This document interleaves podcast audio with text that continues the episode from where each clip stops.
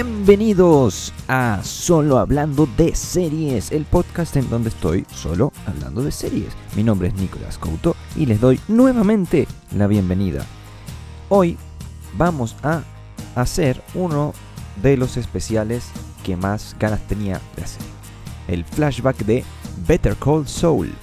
Em, pero antes de hablar de la serie tengo que dar algunas pequeñas informaciones. Primero, en este episodio no voy a hacer la tanda de noticias porque quiero enfocarme en hablar de la serie. Y mm, eso lo vamos a dejar para el siguiente episodio. Y además, eh, no estoy grabando con cámara porque tuve algunos problemas. Así que la gente que lo ve por YouTube mm, va a tener solo el audio esta semana. Pero eh, eh, junto a eso, decir que obviamente el podcast está disponible en Spotify, iVoox, Apple Podcast, YouTube y un montón de plataformas de podcast eh, las que más le guste, ahí lo pueden encontrar. Y creo que sin más, yo creo que podríamos empezar por ahí. Em, esta serie, mm, Better Call Saul, fue creada eh, por Vince Gilligan y Peter Gold. Eh, Peter Gold, este último, es como el más involucrado en la serie. Él es el showrunner y el primero se mantiene un poquito más al margen, pese a que participa activamente, eh, ya que esta serie nace de su otra creación, Breaking Bad, que ya hicimos también un flashback em, para que lo revisen. Y varios episodios de la serie fueron dirigidos por ambos. son como 6 o 7 episodios de los 60 casi de la serie. Eh, fueron dirigidos por Vince Gilligan y Peter Gould. Mm, esta serie gira en torno, es una precuela a Breaking Bad gira en torno a uno de los personajes que se nos presentan en, esa serie, que es Saul Goodman, pero antes de ser Saul Goodman. Em, se llamaba Jimmy McGill y es obviamente interpretado por el gigante, grandísimo, eh, gran, eh, Bob Odenkirk. Eh, un crack, la verdad es que es un, actorazo que demostró un montón de desplante en Breaking Bad, que se robó los corazones de todos y se robó la serie en varios puntos. Em, no, no quedó solo en el comic relief, sino que fue más allá y, presentó un personaje muy interesante. Este abogado fuera de la ley, pero que al mismo tiempo es súper solucionador de problemas. Em, que aquí está acompañado por varios eh, actores y personajes de, de, la serie original Breaking Bad. Entre ellos Jonathan Banks, que vuelve como Mike Ehrmantraut, este solucionador de problemas más eh, con ese título mucho más eh, afianzado, ya que es un hitman en cierta forma. Eh, acá profundizan mucho más en su backstory em, y te lo muestran como, como, un personaje más complejo. Después también vuelve Giancarlo Esposito, o Esposito, como Gustavo Fring, el gran villano de Breaking Bad, me atrevería a decir que en las cinco temporadas es el que marcó más tendencia, duró, él estuvo dos temporadas en, como villano principal, en la otra no era el villano principal, pero estaba presente. Y, y acá yo creo que es desde un inicio uno de los personajes que entre los cuales gira la trama, que ahora vamos a hablar un poco de eso. Em, y después aparecen varios personajes nuevos, eh, algunos ligados a, al mundo de Jimmy McGill, eh, de Saul Goodman, y otros ligados al mundo de eh, los carteles, ¿no? Entre, del mundo de Gustavo Fring. Y vamos a ver cómo estos dos mundos se van a ir encontrando a lo largo de estas cinco temporadas, seis próximamente. Y mm, me atrevería a decir, ya, empecemos por el lado de Jimmy. Por el lado de Jimmy tenemos varios personajes nuevos. Eh, pero para mí yo voy a destacar dos, que son primero Chuck, su hermano, interpretado magníficamente también por Michael McKean. Eh, la verdad es que es una interpretación muy detestable, pero ya voy a profundizar un poco en, cómo, están los personajes y cómo está la actuación en esta serie, que, creo que es tema de hablar, porque además hay bastante polémica al respecto. Y eh, la magnífica también es que, el cast de esta serie es, es, es increíble, increíble el, el, el, cast de esta serie. Está Rhea Seahorn, interpretando a Kim Wexler, em, quien eh, es una abogada de la misma firma de Jimmy y Chuck y de Howard, otro de los personajes que aparece en la serie. Em, y que nada, vamos a ver cómo ella tiene mucha importancia en la vida de Jimmy a lo largo de esta serie. Después por el lado de la droga, tenemos obviamente a, aparte de Giancarlo Espósito, a un personaje nuevo que, la verdad me, llamó la atención desde un inicio.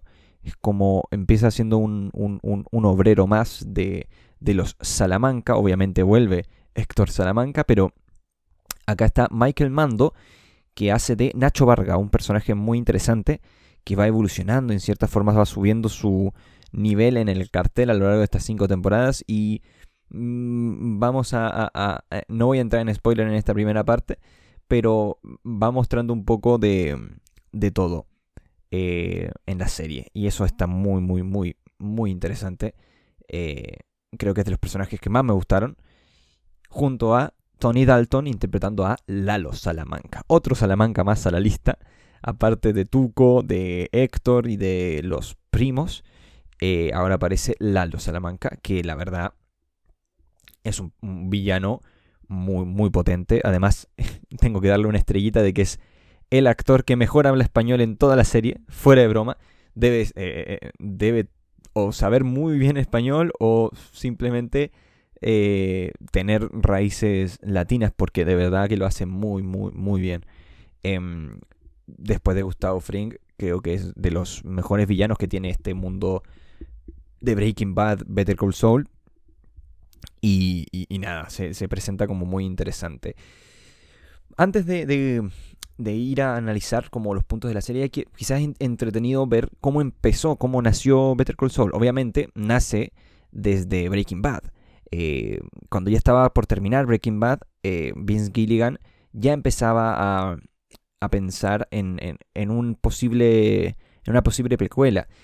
Eh, hablaba en varios talk shows, entre ellos Talking Bad, hablaba sobre cómo em, le gustaría ver una precuela sobre este abogado que intenta eh, mantenerse al borde de la ley, pero siempre pasando piola. Y, y cómo a Peter Gould eh, también le interesaba. Peter Gould que finalmente se vuelve showrunner, como dije antes, de, de esta serie, después de una, gran, una larga negociación con AMC y Sony, que finalmente, eh, gracias a la intervención de Netflix, se, se, logra, logra eh, confirmar esta serie. Para cuando terminó Breaking Bad, sale Better Call Saul casi inmediatamente, me atrevería a decir. Y em, eh, con eso logra eh, o sea, se instala inmediatamente en Netflix, es decir, instala, llegan inmediatamente al streaming. No hay que olvidar que Breaking Bad eh, tuvo algunos problemas en su inicio con los ratings, no le iba increíblemente bien, con la crítica siempre le fue bien, siempre fue un éxito en premios y en, en, en, en notas, pero, pero le costó un poco más con los ratings. Fue recién hacia la cuarta y quinta temporada que la serie explota y también mucho de su éxito... Eh, de, de volverse lo que es, lo que es eh, este, este ejemplo de serie, quizá una de las series más aclamadas en los últimos 20 años, fue gracias a, a, Netflix, hay que decirlo. Ahí ganó mucha fanaticada, ahí ganó muchos adeptos. Y yo diría que lo mismo ocurre con Better Call Saul, que yo creo que igual fue contraproducente.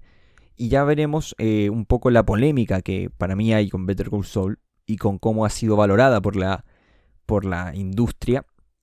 Eh, siendo que es una serie que está al nivel de Breaking Bad. Incluso teniendo esta sexta temporada que no sabemos qué puede ocurrir ahí claramente, eh, yo creo que tiene un margen de, de, incluso superar a su serie madre. Em, pero ya, entrando ya al análisis de la serie, Em, para mí, una de las cosas que, que, eh, hay que destacar, bueno, es el cast. Eh, voy a empezar por ahí. El, cast es, es eh, hace una interpretación, todos no hay personaje que no sea llamativo. Incluso la nuera de Mike es interesante, por ejemplo, y es un personaje bastante secundario, pero tiene un montón de demonios porque porque vive, eh, eh, el hijo de Mike muere de una forma, era policía y muere de una forma media extraña, y, ahí te cuentan un poco en la serie ese tema, y, la verdad es que hasta ese personaje, que es bastante secundario, me atrevería a decir, creo que se llama Stacy, em, es, interesante. Y esto lo pongo como ejemplo para decir que no hay personaje que, no se sienta tridimensional, no hay personaje que no llame la atención. Hasta el portero de una guarida narco llama la atención porque está haciendo alguna cosa extraña. Y esto es muy de Vince Gilligan y de Breaking Bad, ¿no? Em, logran crearte un universo eh, tan llamativo, tan, con personajes tan peculiares, eh, como lo hicieron en su día con personajes como los primos, con Tuco, que acá aparece también. Eh, y, eso está, está muy interesante. El, em, el, personaje de Jimmy McGill es también divertido de ver. continúa siendo un, cague de risa, al igual que Saul Goodman em, en Breaking Bad. Pero aquí está como un poco más matizado, como que se nota que en, un inicio él tiene el interés de volverse abogado, al igual que su hermano Chuck. Y esa es como un poco la, trama inicial de la serie. Pero obviamente uno ya sabe desde un inicio, al ser esto una precuela, cómo termina esto. O sea, todos sabemos que esto termina con él trabajando como Saul Goodman para estos narcotraficantes y específicamente Walter White eh, y Jesse Pinkman. Em, y la serie eso no lo esconde, incluso tiene varios flash forwards a incluso algo posterior a Breaking Bad, cuando él ya no es Saul Goodman, sino que es un personaje llamado Gene, que vive en Alaska, o te dan a entender que es una zona así. Y la verdad es eh, muy, muy, muy loco eso. Eh, creo que son momentos muy valiosos los que, los que son del flash forward este, este posterior a Breaking Bad. Y así empiezan cada una de las cinco temporadas. Tienen un, flash forward a, este futuro eh, en blanco y negro, además, que es, interesante cómo lo presentan. Em, en donde vemos a un Jimmy, a un Jimmy, Saúl, Jean, porque tiene tres nombres este hombre, eh, bastante atormentado. Y durante la serie lo vemos como, al igual que Walter White, va cayendo hacia el vacío. Me atrevería a decir que con mucho más pesar que Walter White. Eh, aquí, aquí se nota que le importa eh, su entorno, específicamente Kim, em, que es como su gran pilar a lo largo de la serie, su pilar racional, pero que en la quinta temporada tuvo un gran giro. Eh, no voy a entrar en spoilers, pero, pero eso es un poco lo que ocurre. Mm, por otro lado, obviamente tenemos su relación con Chuck, em, un hermano que lo menosprecia un montón a Jimmy. Eh, que, insisto, Michael McKean hace un trabajo eh, impresionante con este personaje, lo hace ser tan detestable, pero al mismo tiempo hay momentos en donde dices, tiene razón, y hay un par de episodios en la serie que, uff, la verdad es que, es que, es que logra incluso emocionar eh, y, te hace un poco también cuestionar a Jimmy, que, que no es un personaje remarcable. Obviamente, quizá Jimmy nace por este, este hermano que tiene. Por otro lado, eh, me atrevería a decir que mm, eh, una cosa clave de, aparte de los personajes y de cómo, cómo están generadas estas relaciones entre ellos, em, una de las cosas eh, importantes son los villanos. la serie al comienzo no tiene un villano claro, en especial porque tenemos dos líneas de trama. Una es el mundo de Jimmy McGill, insisto, y otra es el mundo de la delincuencia, de la droga, que es como podríamos decir más ligado a Mike o a Nacho Varga. Y ahí aparecen varios personajes villanos, entre comillas, como Gustavo Fring, entre comillas, es un personaje conflictivo. Don Eladio aparece también. Eh, Héctor Salamanca, eh, que, acá lo vemos previo a, quedar postrado en una silla. Y posteriormente Lalo Salamanca, que para mí es el gran villano de la serie. Desde que se presenta es, es, es te atrapa con la atención. Aparece Tuco, pero dura muy poco en la serie. Pero Lalo Salamanca, yo me, me, parece que, insisto, eh, es un personaje tan. un villano tan así extrovertido y tan impredecible. Eh, hasta el final que quiero ver qué ocurre en la sexta temporada. Em, porque es un personaje que la verdad me llama mucho, mucho la atención. Está como al nivel de Don, Lenadio en poder, así que es bastante poderoso. Y bueno, pasando un poco a, otro, a otro tema, aparte de los personajes, eh, creo que la trama de la serie es, eh, o sea, la, el guion de la serie es, está al nivel de Breaking Bad. No tiene nada que envidiarle. Eh, tampoco es, es, muy eh, se nota que tiene ese, ese tono y esa forma muy de Breaking Bad, muy de Vince Gilligan y de, y de, ese estilo. Pero hay momentos en donde está muy mejorado. O sea, eh, eh, se nota, me atrevería a decir que hay un montón de cosas que ellos experimentaron con Breaking Bad. recordemos que la serie empieza con un tono mucho más de comedia o como comedia negra en su, en su primera temporada, pero después se fue transformando en el drama que, que fue. Esta logra, o sea, aprendió de todo eso en para esta serie y, esa mezcla mm, se siente mucho más orgánica. Eh, vamos pasando, insisto, con estos flash forwards, pasando momentos dramáticos, pasando momentos de comic relief con, Jimmy obviamente, y con cosas así, momentos así de plot twist gigantes eh, que no te los ves venir para nada, o, o, aunque te los veas venir, la ejecución es tan sorprendente que, que te quedas con la boca abierta igual en ese sentido el guion es, magnífico y tiene momentos, como que todos los personajes tienen su momento de brillar. Y eso es increíblemente difícil de lograr. Creo que hay pocas series que, que tienen eso. Em, ahora que estoy viendo Succession, se me ocurre que esa es una serie que tiene esos momentos de... Cada personaje tiene su, su, su, su momento de brillar, ¿no? Eh, y la otra era eh, Breaking Bad. Pero Breaking Bad tenía más momentos de de que algunos personajes, que eran Walter, Jesse, Mike, eh, Gustavo Fring, tenían su momento, eh, incluso, incluso Skyler. Em, pero aquí, aquí es mucho más repartido, o sea, literalmente de los que nombré antes, que para mí son los personajes que más me llamaron la atención, todos tienen su momento, todos tienen eh, el momento en donde dices, uff, qué, qué, qué, qué loco, y eso, aparte de la interpretación de los actores, que es muy buena, eh, yo diría que eh, es gracias a, un guion muy bien trabajado. Eh, por otro lado, em, técnicamente la serie también es un, es un, un, avance de Breaking Bad. O sea, cinematográficamente eh, se nota esta huella de Vince Gilligan, o sea, de Breaking Bad, pero que como digo, como dije al comienzo, Peter Gould es el, el, el verdadero manda más en esta, en esta serie. Y quizás los avances tecnológicos, no sé, pero hay cosas que mejoraron mucho. Eh, hay, hay la fotografía de la serie es increíble, de verdad. Me atrevería a decir que es de las mejores series en ese, en ese apartado.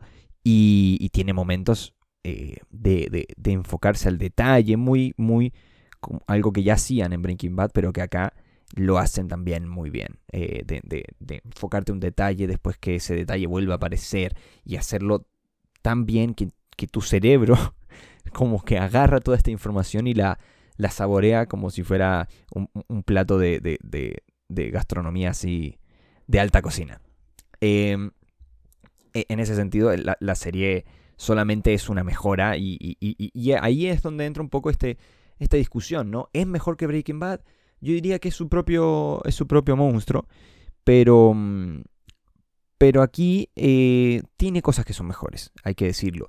Tiene una consistencia que Breaking Bad le costó lograr, eh, una consistencia eh, de tono. Desde un comienzo Better Call Saul tiene claro a lo que va. Y eso es gracias a Breaking Bad también, hay que decirlo. Yo creo que como hay una, hay una cosa, eso sí que hay que decir, obviamente no, no creo que llegue a ser lo importante que fue Breaking Bad, porque eso es una cosa circunstancial que ocurrió y que se da muy poco. Pero como serie, como contenido, es está al nivel. Eh, quiero ver, porque falta una temporada entera, así que quiero ver cómo puede ser el desenlace de esta historia. Porque mm, ya adelantaron que va a ser explosivo y nos va a hacer ver la otra serie, Breaking Bad, de una manera diferente. Y en ese sentido, eh, eh, antes de pasar a la sección de spoilers, me atrevería a decir que, que ahí hay un poco de la polémica. A ver, esta serie eh, no ha ganado muchos premios como ganó Breaking Bad. No ha ganado Bob Odenkirk como mejor actor de, de, una serie dramática, algo que es para mí inconcebible. En los Emmy ha ganado otros premios, pero en los Emmy no ha ganado y es una cosa que, que, de verdad me sorprende. Pero en especial me sorprende también eh, cómo no ganó, eh, ni siquiera, creo que ni siquiera estuvo nominada Rhea Seahorn por esta quinta temporada que que, fue la última que vi, obviamente, y, que está increíble, está increíble en esta temporada, es que la rompe toda y, se vuelve un, personaje de un nivel de complejidad que, es fascinante verla. Cada escena con ella es fascinante. Tú, tiene unos cambios de humor, un temple en algunas eh, confrontaciones que tiene que realizar en esta quinta temporada que lo hace maravilloso.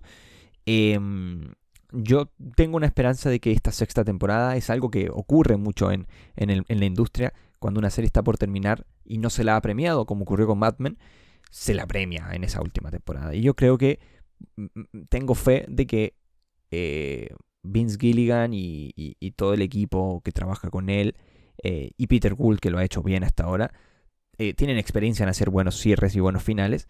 Además de que esto va a conectar con una de las series más queridas en los últimos años. Eh, tengo fe de que este final puede significar el reconocimiento para varios actores y, todo el equipo de esta serie, que la verdad la rompe toda. es quizá una de las mejores series que, están en Netflix, si es que no es la mejor.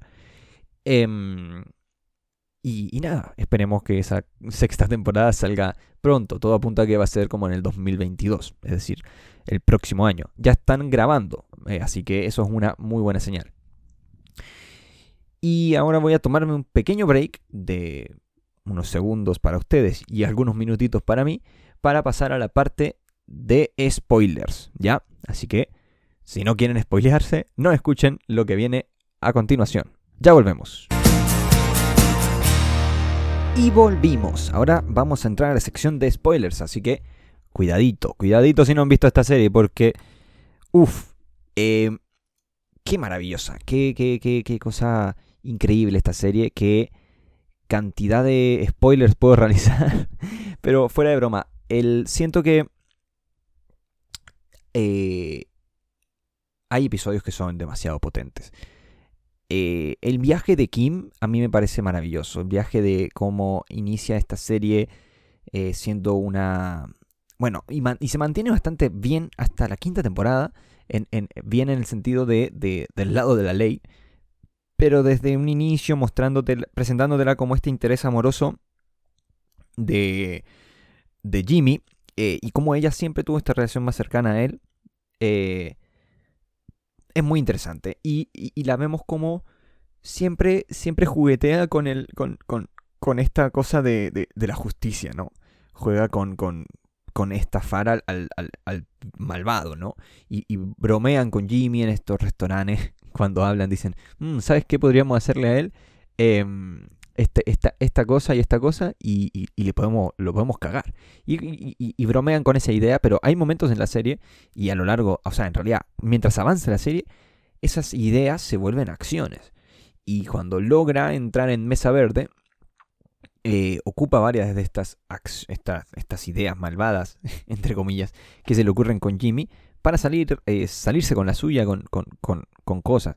Eh, por ejemplo, cuando tiene que cambiar uno de los planos eh, de Mesa Verde, van, eh, crean toda una historia de que ella está lesionada, pero que el marido como que, o sea, el hermano no le cuida al bebé y tienen que ir corriendo. Eh, viene, viene Jimmy, pone una botellita para manchar todo el, el, plano y tener que cambiarlo, y eso es, es brillante. La verdad, esas cosas son muy divertidas de ver y al mismo tiempo son muy de... generan una tensión sorprendente porque dices, uh, lo van a hacer, no lo van a hacer y esas cosas son muy divertidas. Tengo que decir que la química de ellos dos a lo largo de la serie eh, es, es, es, es, inigualable, la verdad, es, es una química eh, muy extraña porque es una, una pareja que, que, no los vemos como, como íntimos a lo largo de esta serie.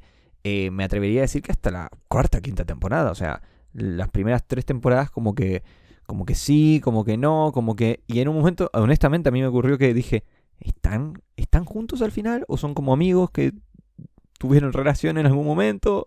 Ah, no, no, mira. Sí, sí, se casan.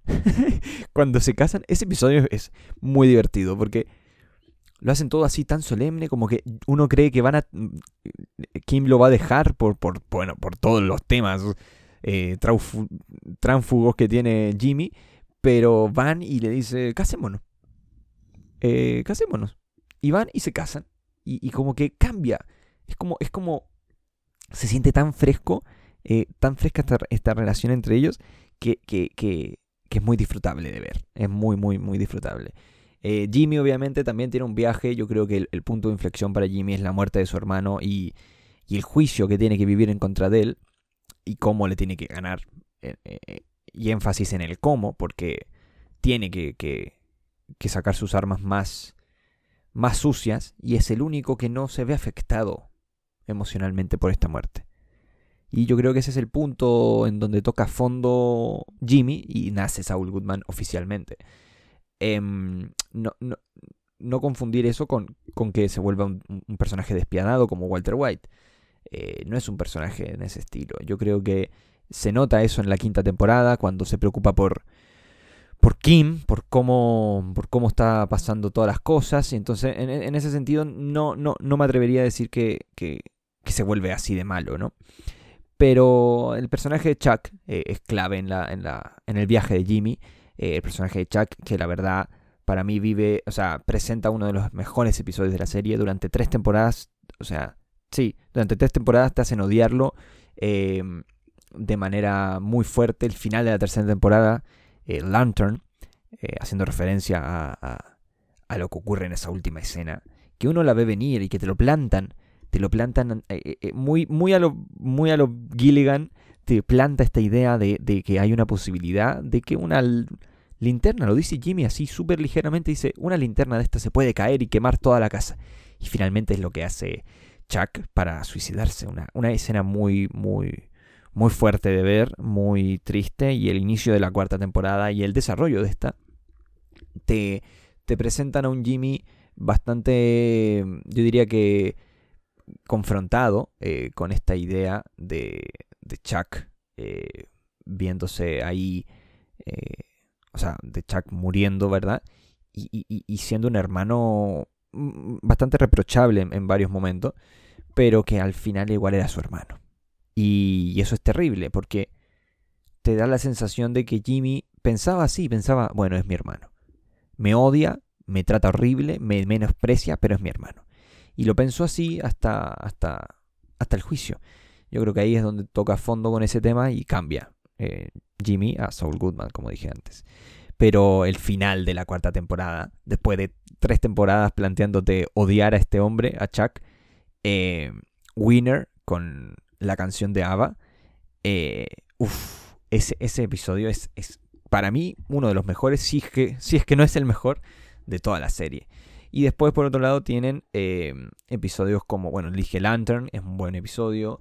Eh, tengo aquí la lista de episodios y Backman de la quinta temporada a mí me parece un episodio eh, muy fuerte. Eh, todo el episodio este en donde tiene que ir a buscar los millones a, de Lalo a, México es muy muy fuerte y la verdad es que es que verlo ahí y, es como que te mantiene todo el rato ahí al borde de, de del asiento muy muy muy bien logrado. O sea, como siempre, estos finales de Breaking Bad, de Better Call Soul, logran perfecto eh, sorprenderte y dejarte con la boca abierta una y otra y otra vez. No sabes lo que va a pasar. Estos últimos tres episodios de la quinta temporada, eh, no por nada es quizá la temporada que, que, está mejor valorada por tanto los fanáticos como por la crítica. Eh, pero esos últimos tres episodios son, pero una montaña rusa de emociones.